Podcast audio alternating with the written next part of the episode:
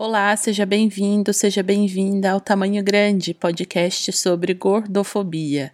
Hoje, 21 de abril de 2020, eu trago um bate-papo que eu tive com a doutora em estudos de cultura contemporânea, Maria Luísa Jimenez. Ela, que é fundadora do grupo de estudos do corpo gordo no Brasil, uh, também pesquisa sobre gordofobia, também pesquisa sobre corpo gordo e tem uma metodologia de pesquisa similar à minha, que é a autoetnografia. Então, a gente bateu um papo para falar sobre essa metodologia de pesquisa nas nossas teses e como a gente pode falar de corpos dissidentes, de perspectivas de corpos dissidentes numa pesquisa acadêmica com uma abordagem que é totalmente subjetiva. Uh, espero que goste. Olá, seja muito bem-vindo, seja muito bem-vinda ao Tamanho Grande. Vamos falar sobre gordofobia.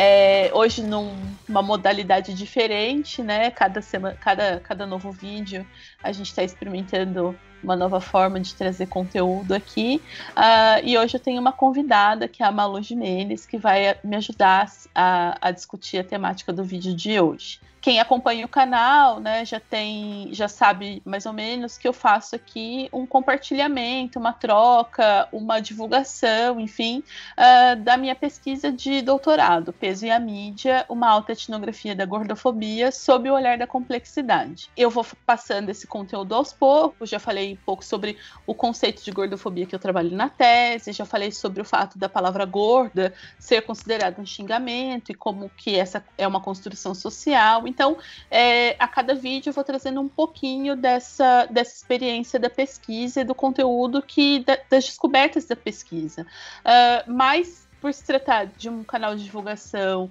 científica estrito senso, as bases epistemológicas são umas são é, são importantes para a gente saber de que, é, de que pressuposto eu estou partindo, né, quais os princípios de pesquisa que eu estou trabalhando, para chegar às conclusões que eu cheguei, às considerações que eu cheguei uh, nessa pesquisa. E aí, né, uh, quando a gente fala de gordofobia, a Malu tá aqui não me deixa mentir, uh, a gente sabe que é um assunto que é pouco explorado na academia, né, muito, muito pouco, mas que tem uma vivência, as pessoas que vivenciam com isso têm experiências assim é, incontáveis uh, mu e muitos anos de experiência para poder trocar e para a gente poder ouvir e conhecer essas histórias, porque a gente já falou sobre isso.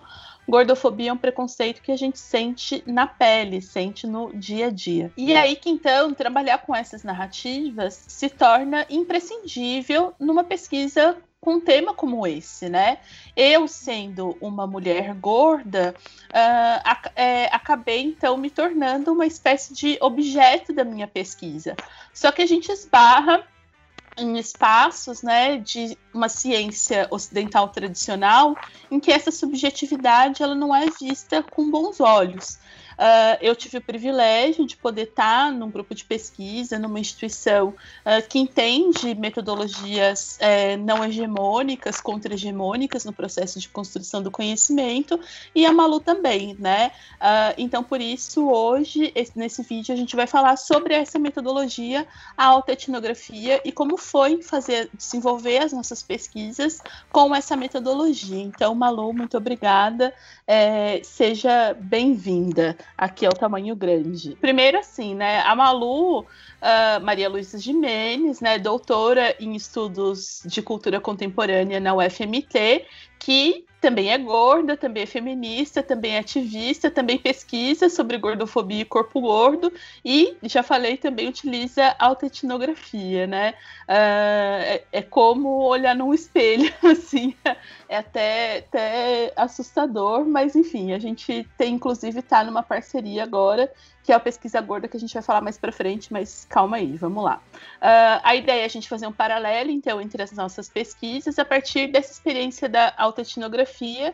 Uh, e aí, quem acompanha o meu canal já tem esses detalhes da, da minha bio, né? Mas da Malu, então, além disso que eu falei, ela é fundadora do grupo de estudos transdisciplinares do corpo gordo no Brasil, idealizadora do projeto Lute como uma Gorda, fundadora das redes sociais Estudos do Corpo Gordo Feminino faz parte do coletivo feminista Gordas Chumanas, em Cuiabá, no Mato Grosso, colaboradora e escritora de Todas as Fridas, e faz o programa, então, Pesquisa Gorda, em collab comigo, e aí tá no, no, aqui no YouTube e também como podcast no Spotify, Pesquisa Gorda, né? Malu não para, enfim, é uma, é, é uma, uma uma louca tr translocada como, como, como a gente, né? Como é que são esses projetos? Como é que é essa, essa sua vida agitada? Fala um pouquinho.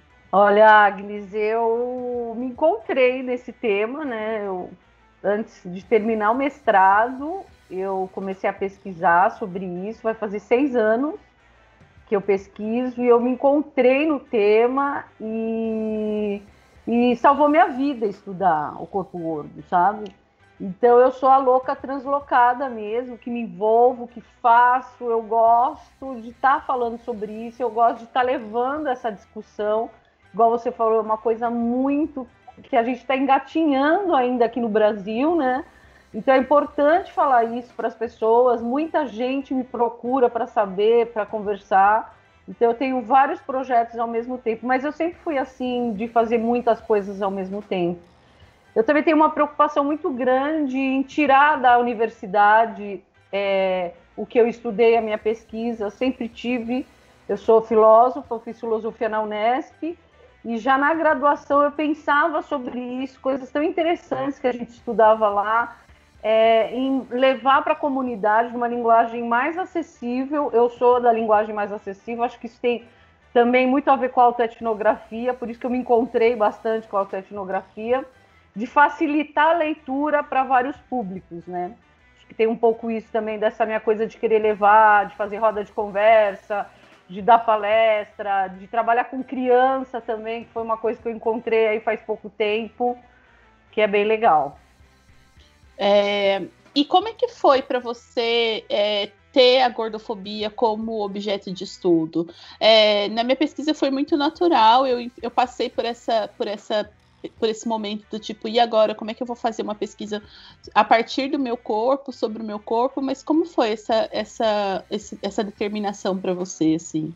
Então, é, como eu falei no mestrado, eu estudei saberes e sabores subalternos aqui na Chapada dos Guimarães, no Mato Grosso, que é onde eu moro, com mulheres, é, relação entre patroas e trabalhadoras domésticas.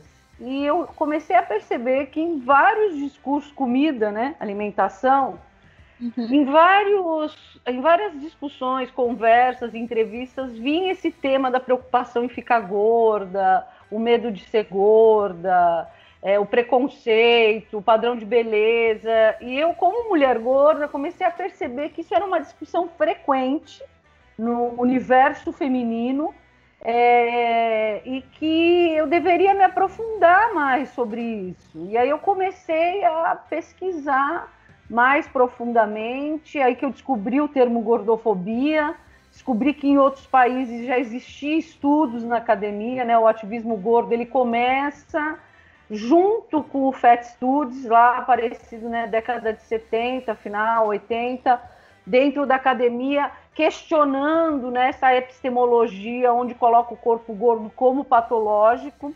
Então eu comecei a ler isso, descobri isso, falei, gente, eu vou propor o meu doutorado, a minha pesquisa de doutorado sobre gordofobia.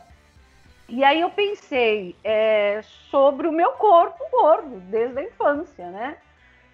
Só que eu não imaginei que eu ia fazer autoetnografia, nem imaginei que eu ia me aprofundar tanto, nem imaginei que eu ia virar uma ativista, nem imaginei que ia ser o Lute como uma gorda, eu não, eu não imaginei o tamanho que essa pesquisa ia virar. Não, não, não tinha noção.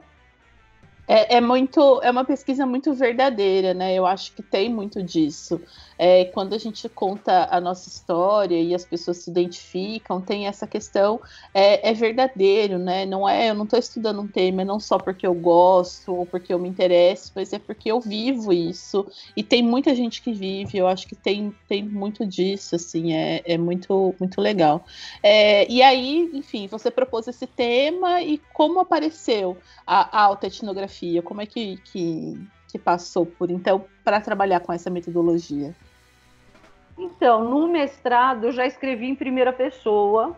É, eu tive uma orientadora que propôs isso para mim. Eu falo sobre isso na minha tese. É, eu conto na minha tese o processo da minha pesquisa, né? É, é como que eu escrevi, quais foram as minhas dificuldades. Tudo isso entra no campo metodológico, né? Uhum.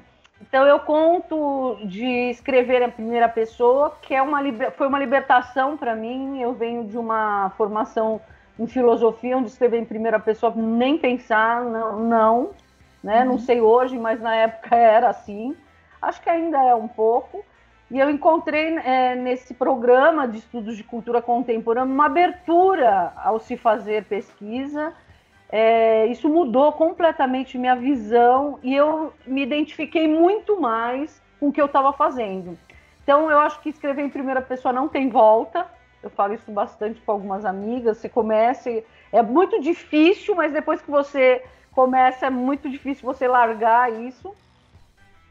E eu é, comecei a pesquisar o corpo gordo, já pensando em escrever em primeira pessoa, já pensando. E eu proponho até uma autoetnografia, mas ainda não sabia muito bem o que, que era isso, né? Então eu comecei a ler algumas coisas, a ver alguns trabalhos de fora, da Espanha, que fizeram autoetnografia, eu vi alguns trabalhos no Chile, li alguns trabalhos, não necessariamente sobre corpo gordo, e aí eu me identifiquei muito por alguns aspectos.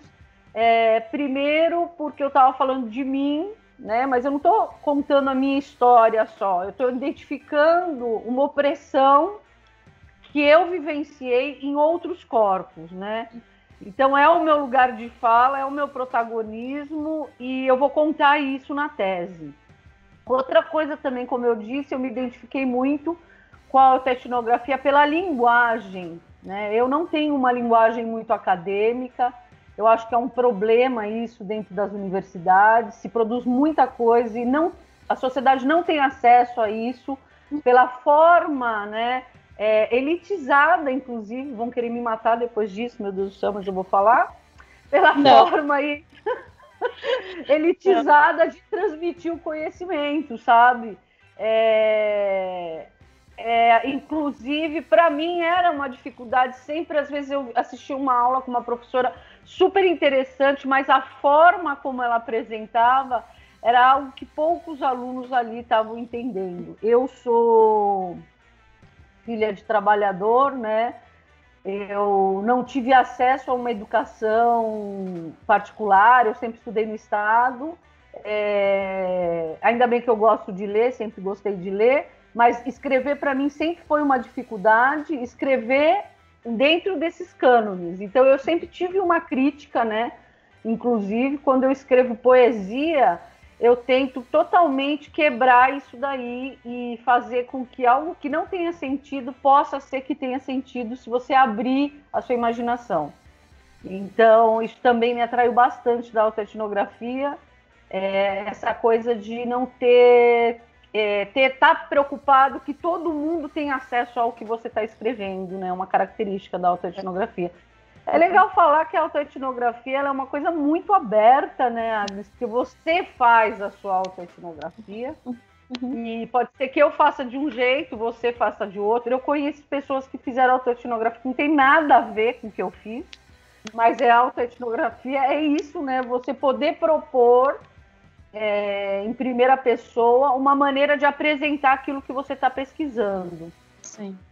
É, no meu caso, na, na pesquisa Pesia Mídia, eu transformo a minha narrativa, a minha história de vida em uma narrativa, né? Então eu conto as situações de gordofobia das quais eu tenho condições de me lembrar desde que eu me entendo por gente que sofre com a gordofobia. Escrevi, escrevi, fiz essa narrativa, escrevi essas histórias, todas em primeira pessoa, tentando dar o máximo de detalhes possível, né? Enfim, passando por essa, por essa descarga emocional É, e depois eu pego essa história, e essa história, depois que ela está escrita, ela vira um relato. E aí eu vou trabalhar, então, com análise de conteúdo, com é, a teoria da complexidade, que é do, da minha linha de pesquisa, do meu grupo de pesquisa, para poder entender, então, qual relação que, que essa, essa minha narrativa, essa gordofobia que eu vivi, que, que é manifestada, é um fenômeno que é manifestado na minha, na minha experiência, que relação que tem com os meios hegemônicos de comunicação. É, como, como é na sua pesquisa? Conta um pouco para gente. Então, a minha pesquisa é diferente, né? Ela, é, os meus depoimentos entram como de, depoimentos junto com outras mulheres. Uhum. Então, nesses cinco anos aí, eu fiquei recolhendo depoimentos na internet, em conversas. Eu não uso só autoetnografia, eu não sou a favor de usar só uma metodologia. Acho que a pesquisa aí tem tantas coisas, né? Que você pode fazer tantas coisas. A minha pesquisa, é, é, a base dela é a sociologia do cotidiano. Não sei se vocês conhecem, é, de um português, o Paz Machado. Ele é ele, ele já trabalha com isso da primeira pessoa e ele trabalha com o cotidiano como um fenômeno a ser analisado, né? Aquilo que é banal, que a gente não dá muita importância, que tem a ver também com o Feyerabend, que tem a ver com o Mafezoli, é, né? Uma maneira, é, os modos de fazer é, aquilo que a gente acha que não precisa ser levado em consideração, a sociologia do cotidiano diz não, presta atenção que isso daí tem muito mais do que dizer do que coisas que a gente está é, construindo como valorização de coisa muito boa, muito grande, muito importante, né? Então, acho que a sociologia do cotidiano, eu também usei na etnografia, né? Porque eu tiro, analiso alguns canais, anal... não, a minha preocupação não é falar de canal, a minha preocupação não é de falar de ah, eu vi a Agnes que escreveu lá. Não. Inclusive, eu uso nomes fictícios. A minha preocupação é olhar a narrativa dessas mulheres, depoimento dessas mulheres, é, para que dê consistência naquilo que eu estou falando sobre a gordofobia. A minha banca falou para mim que a minha pesquisa, uma das professoras que eu gosto muito, falou para mim na banca que a minha pesquisa ela era um mais do que depoimentos, né? Ela era uma, uma maneira de uma política pública de denunciar um, um, preconceito, um estigma que é encoberto por discursos de poder, como por exemplo o discurso da saúde. Uhum. Né? Então, é, eu acho que a minha, a minha tese ela é uma denúncia do que uma pessoa gorda ela passa em algumas situações, desde quando ela nasce até quando ela vai morrer, é, desse estigma que é extremamente institucional. Ele é institucional, ele está em todas as instituições, desde a família, que era um lugar que a gente tinha que se sentir seguro, até a escola, a universidade, enfim, né, os discursos biomédicos e tudo mais. E, portanto, ela é estrutural, né? Uma coisa. É, é, é a mídia é uma instituição. A mídia é uma instituição, então ela, a mídia ela é, reforça mais ainda, né? Isso daí. É. E isso é muito grave, é muito grave. Assim, elas se emocionaram bastante lendo a minha pesquisa. Eu, quando eu releio algumas coisas, eu me emociono. Muita gente que tem dado aí um feedback para mim se emociona, chora com a pesquisa e, e, sente muito por não ter percebido isso antes. Pessoas magras, até pessoas gordas, não imaginavam que era tão profundo assim, tem falado isso para mim. Então eu, eu, eu, mudo muito de opinião sobre minhas coisas, né? Porque a vida é assim, as coisas vão se transformando. Mas eu acho que eu concordo com essa professora que disse isso, ela, quando ela disse que é uma denúncia, né? É, tem disso também. Verdade. É, e fala, acho que é o momento também para a gente falar sobre isso. Quando eu fiz a narrativa, né, as narrativas, a, contei essas, essas histórias, uh, foi uma escrita que fluiu muito, né? Eu sentei, eu lembro da, das circunstâncias em que eu escrevi isso. A gente que está fazendo pesquisa de doutorado, enfim, ou vai escrever um artigo. Ah, desculpa. É, vamos lá. A gente que está fazendo uma pesquisa, vai escrever um artigo, às vezes desemperra numas coisas e tem umas dificuldades, mas nesse caso a escrita fluiu muito bem, assim, eu consegui escrever rápido, teoricamente, é, num contexto do que é escrever uma tese e fácil, né? Foi, eu sentei, né? Enfim, psicografei ali o que, o que eu tinha que contar e saiu. Agora imediatamente depois eu entrei numa crise, assim, né? É, de de um, uma depressão, um mau humor, uma, uma dor que eu não sabia de onde vinha. E uma colega virou para mim assim e falou assim: Mas, miga, é, olha o que você acabou de escrever, né? É óbvio que você vai estar tá aí na, com, com efeitos colaterais dessa escrita, porque, enfim, você colocou 30 anos, né, 35 anos de, de dor, de sofrimento no papel para sua pesquisa. Então, é, para um pouquinho, né, antes de tentar continuar, enfim, é, para poder assimilar esse processo. Como foi isso para você reviver essas histórias e pegar esses depoimentos e se identificar, né? Porque uh, a gente ouve, conforme a gente vai escrevendo e vai falando sobre isso, e você faz parte da, da sua própria metodologia, ouvir outras pessoas e essas histórias que marcam, marcaram tanto e que e marcaram pelo sofrimento, né? Como foi isso?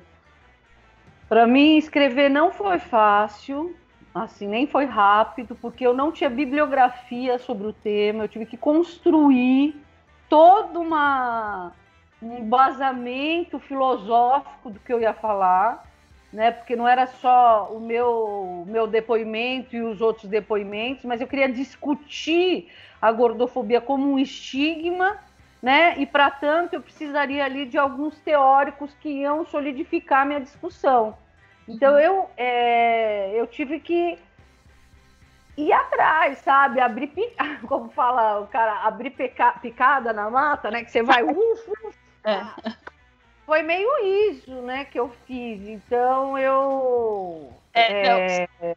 Para te interromper, não, não, a, não a escrita da tese como um todo, mas a, a, os relatos pessoais, os meus relatos. Isso, esse momento foi fácil. Ah, tá foi fácil porque assim, eu fui lembrando, não, porque a tese deu, deu um trabalhão desgraçado. Nossa, mas conforme, mas conforme eu comecei, foi isso, né? Eu come, quando eu comecei a escrever os meus relatos, as minhas experiências, isso foi fácil. Eu comecei, coloquei ali 30 anos no papel em cinco dias e tipo, né? Foi uma semana que eu, que eu desenvolvi aquilo. O restante foi difícil pra caramba, mas continuamos. Entendi. Você estava falando das, né, dos, dos depoimentos, dos relatos, né? Eu, na verdade, não fiz assim cinco dias. Eu fui desde, esse, desde cinco anos atrás, quando eu comecei a pensar sobre isso, eu já comecei a escrever coisas é, sobre, sobre a gordofobia no meu corpo, né? As marcas que eu comecei a perceber porque eu não tinha consciência dessas marcas. Uhum. Então, conforme eu ia estudando, eu falava, putz, isso aconteceu comigo, vou anotar. Ia lá e anotar. Eu tenho um diário da gordofobia sobre meu corpo, que eu usei pouca coisa, inclusive, para, né, porque é muita coisa que você vai usar, então você acaba usando. Mas eu usei algumas coisas pontualizadas, né, é, sobre os meus depoimentos que foram durante esses cinco anos e ainda continuam, né? Às vezes conversando com alguém me fala alguma coisa, por exemplo, agora eu fiz um curso muito interessante sobre sexualidade, filosofia, teoria queer, é, sexualidade, que é um tema que me interessa. Eu tenho um subcapítulo que eu falo sobre a pornografia gorda e as práticas sexuais, que tem a ver com o feminismo também e tal. E eu escrevi bastante coisa durante esse curso sobre como a sexualidade é negada para esses corpos, né? Como o corpo gordo, por ele não ser visto como um corpo produtivo, ele é negado a um corpo que dê prazer ou que possa sentir prazer, né? Que é um assunto que eu também escrevi. Então, conforme eu vou é, entrando num certo assunto, eu vou escrevendo também sobre mim vou pensando sobre isso no meu corpo, como que eu vejo, até para reformular, reformular né, o que, que eu vou escrever, o que, que eu vou pensar sobre isso.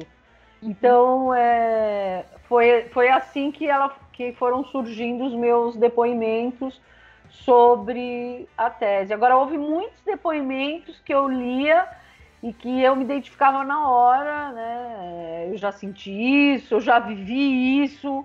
É, nossa, essa pessoa resolveu assim, eu resolvi assado. É, então eu acho que a identificação ela era o tempo todo, né? Nos depoimentos, porque também é o corpo gordo ele é muito diverso, né? Existem aí outras opressões dependendo, né? O meu corpo Agora, tem algumas coisas básicas que todo corpo gordo sente, e aí vai depender também. Eu tive muitos privilégios pensando em algumas outras mulheres que eu entrevistei, e tive poucos privilégios entrevistando outras mulheres que eu entrevistei, né? Tem essa, essa coisa também. Mas deu crise? Porque para mim foi difícil, assim, esse, essa experiência.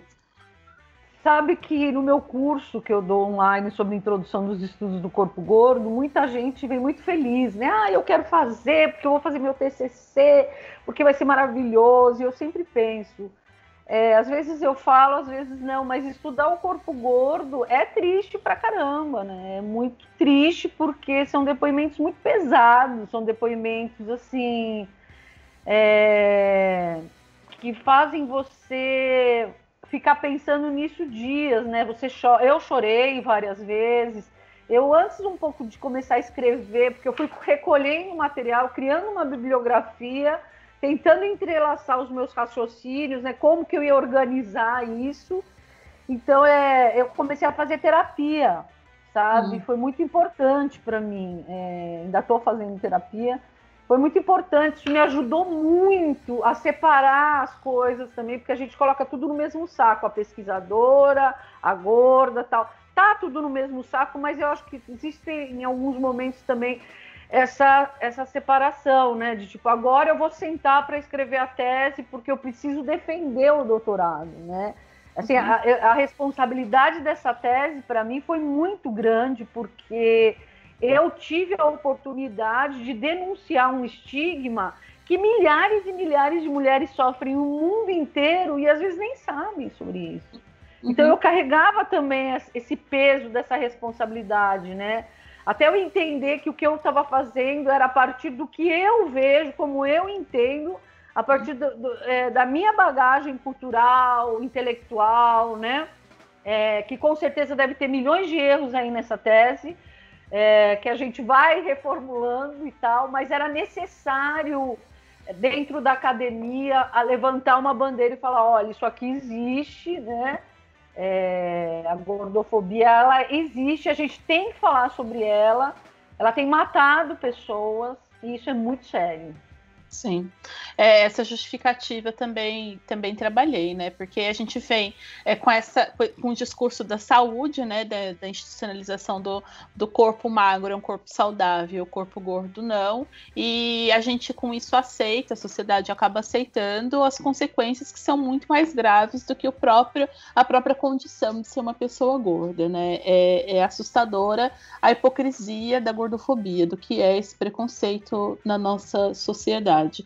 Mas eu acho que é isso, né? É, é, também é interessante, também é, me aprofundei na terapia durante o momento da escrita da tese, porque a gente vai, com esses relatos, com essas narrativas, a gente vai descobrindo coisas sobre a gente mesma, né? Fazer autoetnografia, eu acho que é isso. Descobrir coisas so sobre nós mesmos e sobre as nossas vivências, as nossas experiências que estavam lá na, na, na, debaixo da pedra, né? É, eu acho que é isso, tirar a pedra e ver a vida que tem embaixo dessa pedra aí, a minhoca, o verme, a plantinha crescer no lodo. Eu, eu tenho, tenho um pouco dessa, dessa metáfora. É, e aí, né, quando a gente está falando de algo que é tão intenso, tão pessoal, uh, você falou, da, já mencionou um pouco da sua formação em filosofia, né, é, sobre escrever em primeira pessoa, que, enfim, até aquele momento não era aceitável.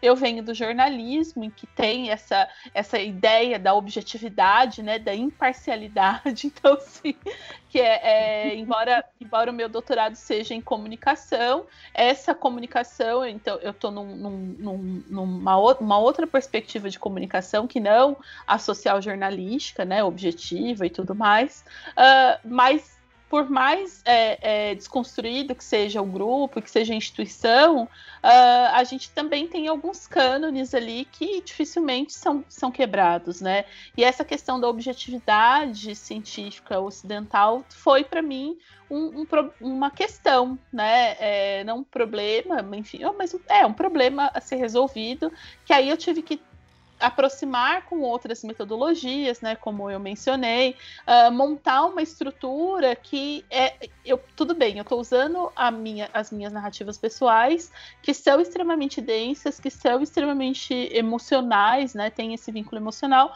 mas eu tenho outros métodos e outras técnicas para poder validar dentro dessa, dessa banca é, cientificamente é, é o que eu estou fazendo. Uh, você enfrentou esse monstro também? Como foi essa, essa experiência para você?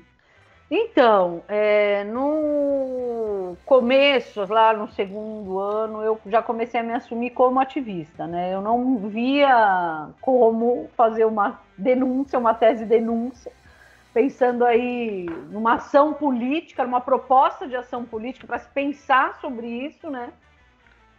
Sem é, focar no ativismo. Então, eu conversei bastante na academia com a minha orientadora, com outras professoras nos congressos que eu ia, né?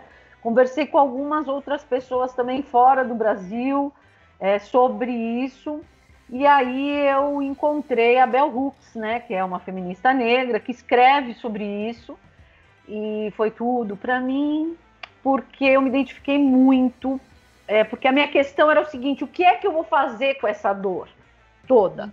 É, eu não quero que fique uma, te uma tese chororô, chororô, ai, porque é, tá, e aí, o que, que eu vou propor, né? Que aí é o meu último capítulo, porque a minha tese ela tá dividida assim, ela fala, ela, eu brinco com os capítulos, não sei se você chegou a ver, uhum. com é, os contos de fadas né, os contos de princesas que eu ouvia na minha infância.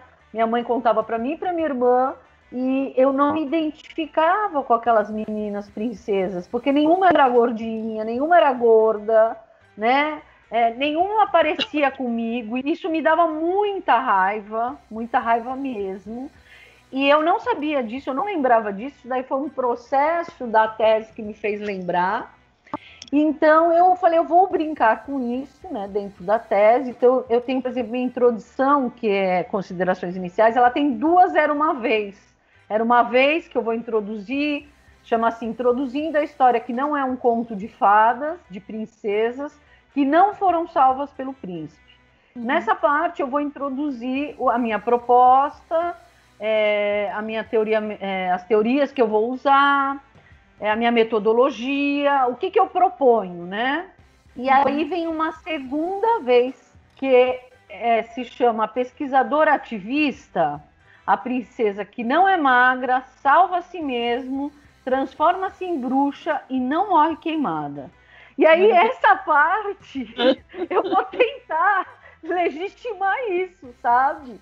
Eu vou uhum. tentar mostrar que é importante eu eu assumir que eu sou ativista para ser uma coisa honesta do que eu vou fazer, né?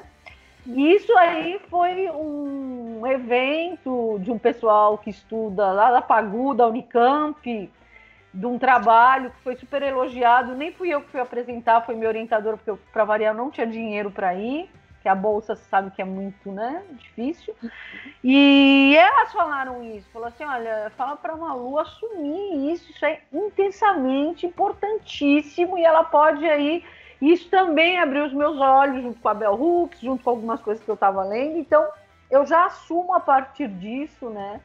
Tem muito a ver também com a teoria decolonial, da decolonização, né? De eu me colocar, trazer para o sul essa discussão para minha realidade é, tem muito a ver com isso. Não sei se eu viajei aí do que eu tô falando. Não, né, a questão da perspectiva, do ponto de vista e do quanto isso é válido também como conhecimento científico, né? É, é, mas, mas teve um momento que precisou assumir, né? Essa, essa, essa é. perspectiva. É, nesse sentido, você vê hoje no Brasil, enfim, ou fora do Brasil, é, outras instituições, ou outras pesquisas, ou outras áreas que sejam afins à, à etnografia como método? Como é que você encontra isso? Então, eu vejo, com certeza. Tanto que eu uso um, um texto que foi assim meu guia para autoetnografia da Calva. Deixa eu achar aqui na bibliografia que eu nunca lembro o nome todo que é um livro do México, da Universidade de Águas Calientes. Uhum. Eu gosto muito do México, da Silvia, Silvia Bernard Calva, ela é organizadora. O livro chama Autoetnografia, uma metodologia qualitativa. E tem vários artigos de gente do mundo inteiro fazendo autoetnografia, né, em várias áreas aí. É, eu vejo sim, eu antes de eu vir, é, eu morei na Espanha um tempo, né? E eu fiz, eu não concluí, mas eu fiz um doutorado lá sobre antropologia cultural na Universidade de Granada. Ganhei uma bolsa e fui para lá fazer. E a gente discutia bastante a autoetnografia, é, na discussão, por exemplo, da imigração, da prostituição, né? é, dos corpos dissidentes, dos subalternos. É, uhum. Acho que tem tudo a ver aí nesse, nesse olhar aí. Muito legal. É, e, a, e como é que está agora é, com a pesquisa, a tese defendida, né? Enfim, doutora Maria Luísa Jimenez. É, nesse contexto que a gente está hoje, Malu, assim, como é que você vê essa continuidade da sua pesquisa? Ser cientista, o que é, ser, é, são várias perguntas numa só, e enfim, eu nem tinha elaborado isso, mas acho que é importante a gente fazer essa reflexão. Ser cientista no Brasil hoje, com essa perspectiva de, de disseminação do conhecimento, mas nas condições que a gente, que a gente vive, é, além de ser cientista, ser ativista, co, co, como, como você já parou para pensar nisso sem chorar? Olha, é, tá. Primeira coisa que eu queria falar é de como as ciências humanas não é vista como ciência no nosso país. Isso é triste pra caramba, né? Porque eu não vejo nenhum outro conhecimento que não seja aí calcificado pelas ciências humanas. É, eu sou da filosofia, né? A mãe de tudo. É, e infelizmente as pessoas não percebem isso. E tanto é que olha no que deu. É complicado isso, né? Porque as pessoas ainda não perceberam isso e as consequências disso a gente está pagando agora, né? Com a pandemia. Pô, pior hora para a gente ter uma pandemia é com esse cara aí no governo, que odeia a ciência, odeia as ciências humanas, tem noção do que ele está fazendo lá, enfim. Então, acho que mais do que nunca precisava assumir, me assumir como ativista, sabe? É um posicionamento também de você não ficar em cima do muro. Nunca fiquei, nunca gostei muito disso. De você se posicionar. É, e agora eu vou falar do pai Foucault, né? Ele está aí, filósofo e tal. Ele é uma base da minha discussão toda dos corpos dóceis esses corpos já não são tão dóceis assim, né? A gente está aparecendo, quebrando as estruturas e assumindo que a gente é e buscando nosso espaço aí no universo. Enquanto a gente ficar escondido, a gente não vai conseguir é, dar um passo, né? É uma situação, as bolsas, né, sendo cortadas. Eu passei, assim, depois é, os meus dois últimos anos com muito medo. Tira, coloca, agora põe, agora não põe, agora paga, agora não paga. É, eu tive bolsa né, da FAPEMAT, que é Fundação de Amparo a pesquisa aqui no Mato Grosso, junto com o CNPq, e foi bem difícil, porque antes eles te dava a bolsa até você defender. E eu comigo não, foi até dezembro e eu só fui defender dia 30 de janeiro, sabe? Então eu fiquei um mês aí sem grana, sem sabendo, sem saber muito bem o que, que eu ia fazer, ainda tô, né, por conta da quarentena. É, é muito triste, é muito difícil, muito difícil. E fora o pós-defesa também, né? Que você defende não acaba. A, a, enfim, é legal a gente falar também que a, a, a, o doutorado não acaba na banca de defesa. A gente ainda tem um tempo aí entre correções, errata, capa dura, biblioteca, ficha catalográfica e o caramba que, que né, passa, passa por isso. Então. Numa é, ressaca, é, né? É, Aliás, é. você faz tudo isso numa ressaca danada, porque é uma pressão, é uma pressão, Sim. uma banca de pessoas assim. Eu tive assim privilégio também da minha banca ser pessoas maravilhosas que me apoiaram, se emocionaram, é, elogiaram pra caramba mas é uma pressão, né? Uma pressão psicológica, uma pressão. As pessoas estão te avaliando ali, né? É, você tem que dar conta da sua qualificação, muda isso, faz aquilo. Às vezes você não entende muito daquela, daquela leitura, você tem que correr atrás, você tem que dar seus pulos, né?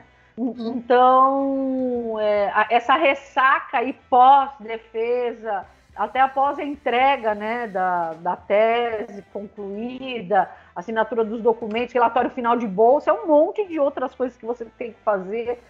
Também não parece que não é levado em consideração. É, é. é uma luta. Eu, eu acho que eu sou uma sobrevivente, sabe, Agnes? Eu me vejo meio assim. Eu sou uma sobrevivente. A minha terapeuta também fala isso para mim, a minha psicóloga.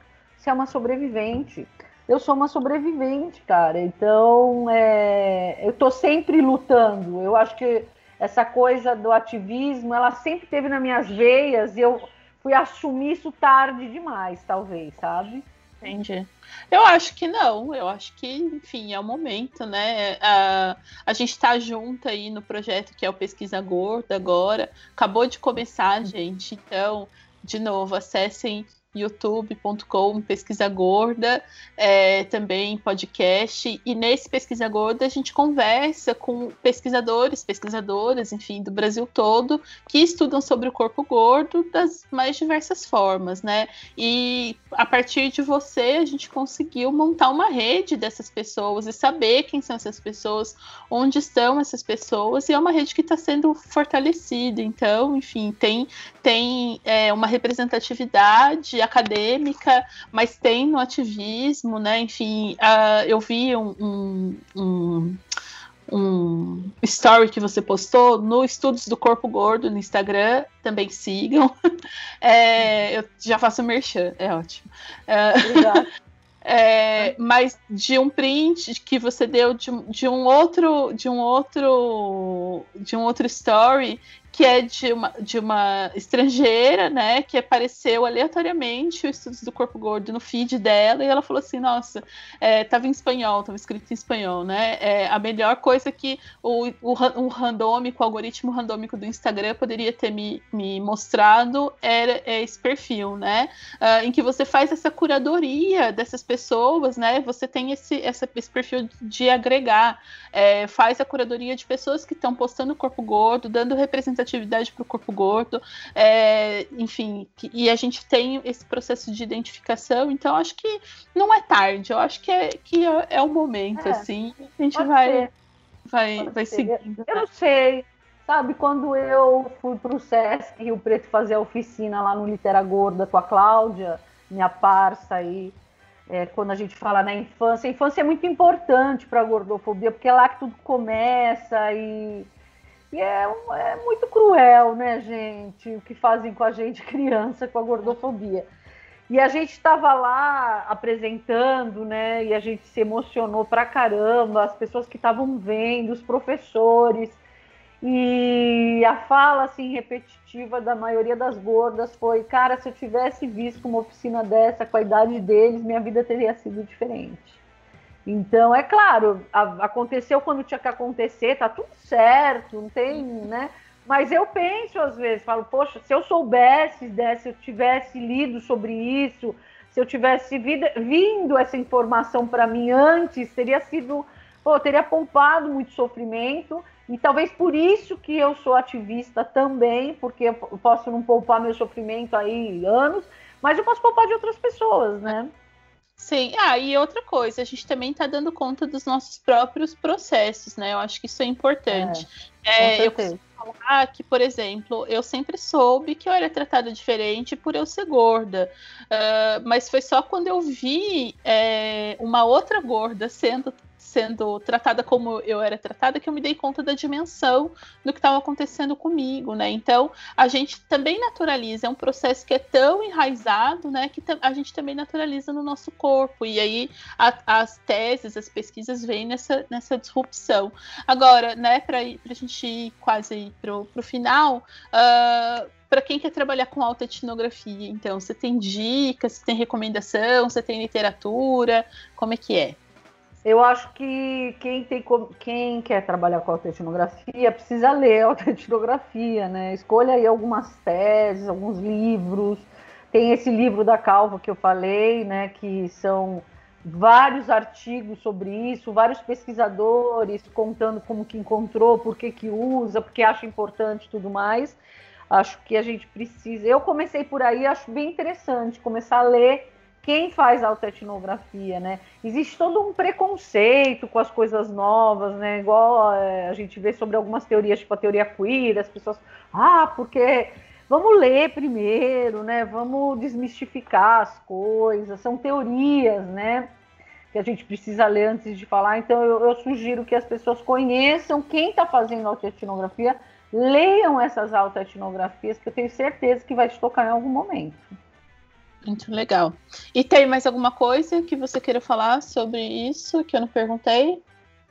Bom, eu queria dizer que a minha tese ela está à disposição no meu blog. Ela chama Lute como uma gorda, gordofobia, resistências e ativismo. Você vai pôr aí, né? É, na vai descrição pôr... eu vou colocar o que a gente ah. menciona de bibliografia, mas obviamente pode falar.